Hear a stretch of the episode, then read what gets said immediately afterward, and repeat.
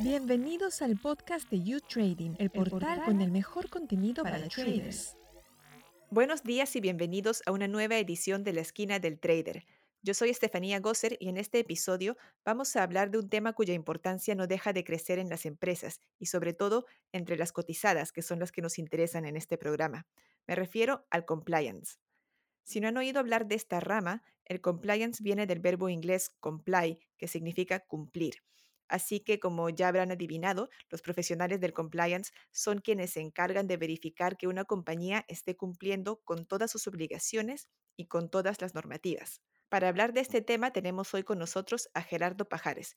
Bienvenido, Gerardo. Muchas gracias, Estefanía. Muy buenas tardes. Eh, muy agradecido por la invitación y encantado de tocar un tema tan interesante y tan necesario para las empresas cotizadas. Muchas gracias a ti, Gerardo. Gerardo es un abogado peruano experto en regulación bursátil y en mercado de capitales. Él forma parte del bufete Osorio Asociados y se conecta con nosotros desde Lima. Gerardo, comencemos hablando de qué hace un profesional del compliance y qué formación tiene que tener, porque son varias áreas diferentes que tiene que fiscalizar, ¿no? Desde jurisdicción hasta recursos humanos. Claro que sí, el profesional de compliance ostenta diferentes roles muy importantes relacionados a la instauración y a la aplicación de un programa de cumplimiento. Este programa de cumplimiento busca o tiene como finalidad generar una cultura de cumplimiento dentro de la organización Cultura de cumplimiento deberíamos entenderlo como un ambiente que debe situarse entre los funcionarios y los trabajadores de la compañía a efectos de cumplir con las normas que regulan la organización. El programa de cumplimiento no solamente abarca lo que se ha entendido como compliance penal, sino también cumplimiento en diferentes regulaciones, puede ser tributario, como bien ha señalado, puede ser regulación laboral, regulación anticorrupción, entre otras regulaciones. Entonces, el, funcionario de compliance es el responsable de crear esta cultura organizacional y buscar el cumplimiento efectivo del programa de cumplimiento dentro de la compañía. Un programa de cumplimiento que además debe estar acorde a los riesgos de la propia compañía. ¿Y por qué ha crecido la demanda de profesionales del compliance últimamente? Eh, cada vez vemos a más compañías invirtiendo en equipos de compliance y hasta en departamentos enteros, ¿no? Claro que sí. Dentro del espacio empresarial vemos que las compañías están invirtiendo constantemente en sus áreas de compliance. Hay un boom del área de compliance dentro de las organizaciones. Si bien es cierto, las empresas cotizadas o que están en bolsa tienen una cultura de transparencia de la información actualmente en países como el Perú y en toda Latinoamérica, eh, con la dación de regulaciones eh, en materia penal, de responsabilidad de la persona jurídica en temas de delitos de corrupción, de lavado de activos, de financiamiento del terrorismo, han crecido la necesidad de gestionar programas de cumplimiento que puedan permitir a las organizaciones mitigar los riesgos y sobre todo prevenir posibles faltas, sanciones, multas o cualquier índice de responsabilidad ante los delitos que puedan cometer los funcionarios. ¿Y conviene tener el compliance externalizado?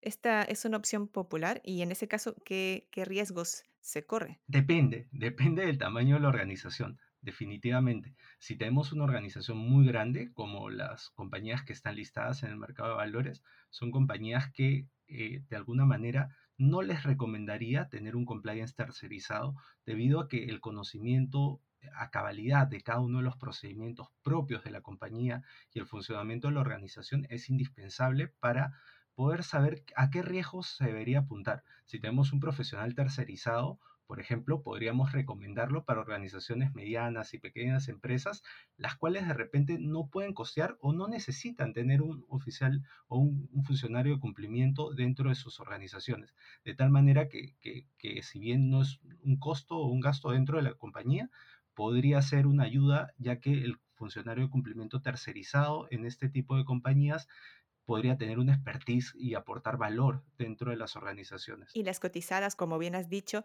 eh, llevan mucho tiempo invirtiendo en compliance. ¿Qué se juega una cotizada que no tiene un área de compliance fuerte? Uy, eh, qué buena pregunta. Yo, yo creo que es fundamental tener en claro, y, aquí en los seguidores de este programa lo, sabemos bien, que en el caso de las empresas cotizadas, la, la transparencia la información y la, la difusión de cualquier noticia puede afectar el valor de las acciones de la compañía. En ese sentido, el, cualquier riesgo reputacional es doblemente grande porque no solamente vamos a, ante una mala práctica dentro de la compañía que, no haya sido detectada por no tener un programa de cumplimiento, no solamente vamos a exponer a la compañía ante decisiones comerciales de los consumidores, sino también de los inversionistas, que, que a su vez podrían castigar a la compañía ante noticias que se difundan debido a malas prácticas que se están realizando en la misma. Y hablando de noticias, eh, las noticias que vemos respecto, respecto a Facebook y la informante que ha filtrado documentos de la compañía y que le han hecho mucho daño a la reputación de Facebook, ¿están relacionadas con el compliance, como nos contabas? Claro que sí, un programa de cumplimiento bien elaborado debería eh, tomar las medidas de protección para evitar cualquier vulneración al secreto de la información. Yo creo que es importante enfocar esto desde un planteamiento integral. Antes, cualquier violación a un secreto de la compañía se enfocaba desde un punto de vista estrictamente legal. Es decir, traían al abogado para decir, a ver, esta persona incumplió un contrato, se había pactado el secreto o la violación o la no vulneración de la documentación sensible, pero más allá de eso, un, programa de cumplimiento puede ayudar a disminuir y atacar los riesgos. En empresas grandes como por ejemplo Facebook, los programas de cumplimiento deben estar eh, concentrados en los principales riesgos, por ejemplo, seguridad de la información o, y ese tipo de prácticas eh, dentro de una compañía tan grande que, que, por ejemplo, se filtren documentos no, no son sostenibles dentro de un buen programa de cumplimiento, ¿no? El compliance también ve cuestiones éticas. Nos decías que de reputación también, pero las que tienen que ver con ética también las ve. Claro que sí. las, buenas prácticas éticas dentro del compliance se regulan a través no solo de códigos de ética, sino también a través de códigos de conducta que establecen sanciones ante las malas prácticas de los funcionarios dentro de la compañía. Entonces, el compliance no solamente abarca temas de riesgo reputacional, sino también de, deberes de conducta de parte de los empleados. como habíamos dicho desde el comienzo, el compliance tiene que ser integral y el funcionario de cumplimiento trabaja codo a codo con las áreas de recursos humanos para fomentar buenas prácticas dentro de las organizaciones. Y este sector del compliance está muy al alza aquí en Europa, eh, pero en América Latina, eh, ¿cómo va? ¿Qué tanta concientización hay sobre la necesidad de tener a alguien que vele porque una empresa cumpla las normativas? Eh, y sobre todo, ¿qué tanta disposición hay de las empresas a pagar por esto? Bueno, hoy, hoy en día en América Latina, déjame decirte que, que en Perú desde hace cuatro años aproximadamente se dio la ley 30424 y, bueno, somos nuestros vecinos de, Chile ya tienen desde hace 10 años regulando una ley de responsabilidad penal de las personas jurídicas y exigiendo un cumplimiento normativo. Entonces, en la región podríamos decir que ya cuentan con los marcos normativos para promover una cultura de cumplimiento organizacional. En el Perú, como, como bien decía, esta ley 30424 ha hecho que las organizaciones se pongan las pilas a contratar a funcionarios de cumplimiento, a empresas que elaboren y gestionen estos programas de cumplimiento a efectos de evitar cualquier tipo de sanción, pero también no solamente para evitar sanciones, sino también es una ventaja mm, de cara a los posibles contratantes de los servicios de la compañía medir y controlar tus riesgos eh, con un sistema adecuado de compliance te da una ventaja competitiva de cara a las contrataciones, por ejemplo, con el Estado, que ven a la compañía con buenos términos en tanto están cumpliendo sus propios programas de cumplimiento. Entonces, podríamos decir que en América Latina se vive un boom del compliance en las empresas grandes y, de alguna manera eh, no es obligatorio realizarse en el Perú, pero eh, cada vez más compañías adoptan buenas prácticas eh, de cumplimiento y prácticas integrales.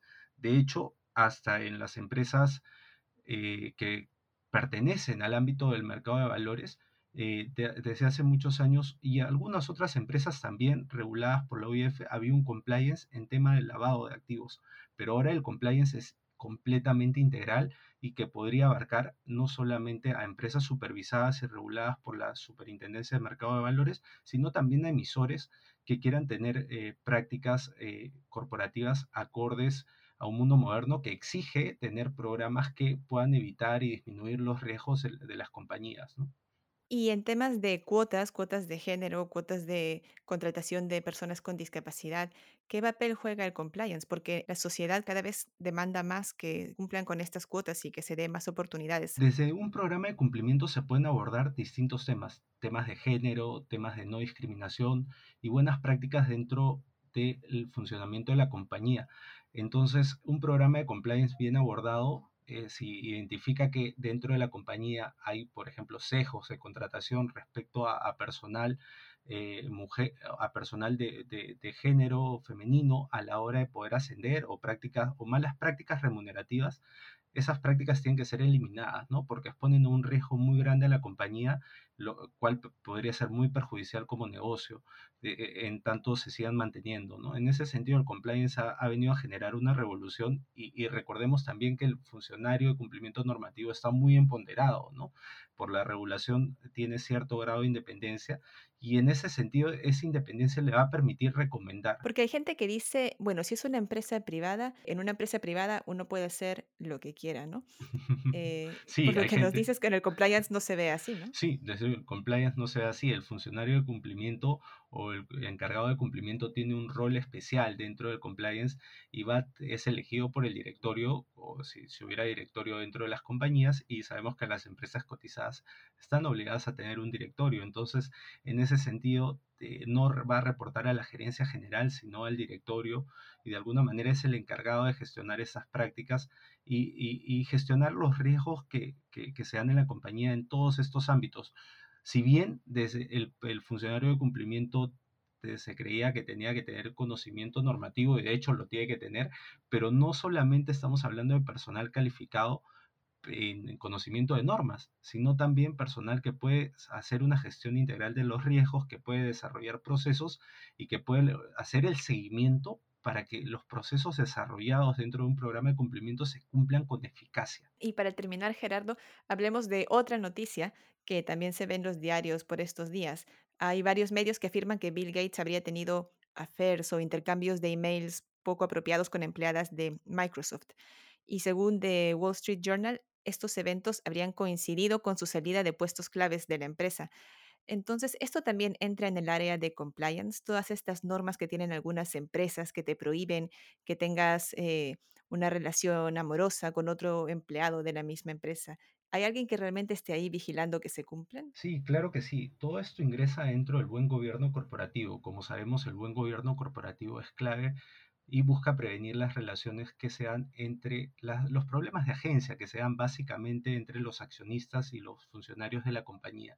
En ese sentido, del caso que, nos comentas, ha habido un problema claramente de agencia entre el accionista y el directorio que ha pedido su, su remoción. Entonces, un programa de cumplimiento tiene que abordar y ponerse ante este tipo de situaciones que tienen que ver con conductas éticas, que tienen que ver con la intimidad de las personas, porque no, no, si bien es cierto, no se pueden prohibir que, que dos personas que trabajan en un mismo lugar se enamoren o tengan cualquier tipo de vinculación sentimental, lo que sí se puede hacer desde un programa de cumplimiento eficaz es exigir la transparencia, esta información a efectos de prevenir situaciones como el acoso, ¿no? Si, si las dos partes declaran que, han iniciado una relación laboral dentro de una compañía, entonces de esa manera las empresas evitan el riesgo de mala reputación por prácticas de acoso de algunos funcionarios que podría venir en, algún tipo de responsabilidad.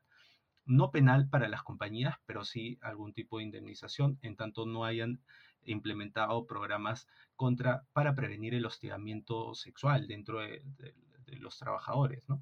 Entonces, eh, desde el caso que me comentas, yo consideraría que un buen programa de compliance buscaría manifestar, que buscaría que los trabajadores manifiesten este tipo de relaciones, las comuniquen y, y, de evitar cualquier mala interpretación. Obviamente en situaciones de infidelidad o en situaciones donde no se va los trabajadores, donde no son relaciones tradicionales en un sentido estricto, esta información no se revela, ¿no? Y genera un riesgo de reputación a la compañía, considerando que es uno de los principales accionistas y probablemente el, director eh, más importante que tenían, que lo han tenido que obligar a, renunciar, ¿no? Sí, bueno, son eventos que han ocurrido más o menos al mismo tiempo, pero Microsoft, por supuesto, eh, niega que sea el motivo, ¿no?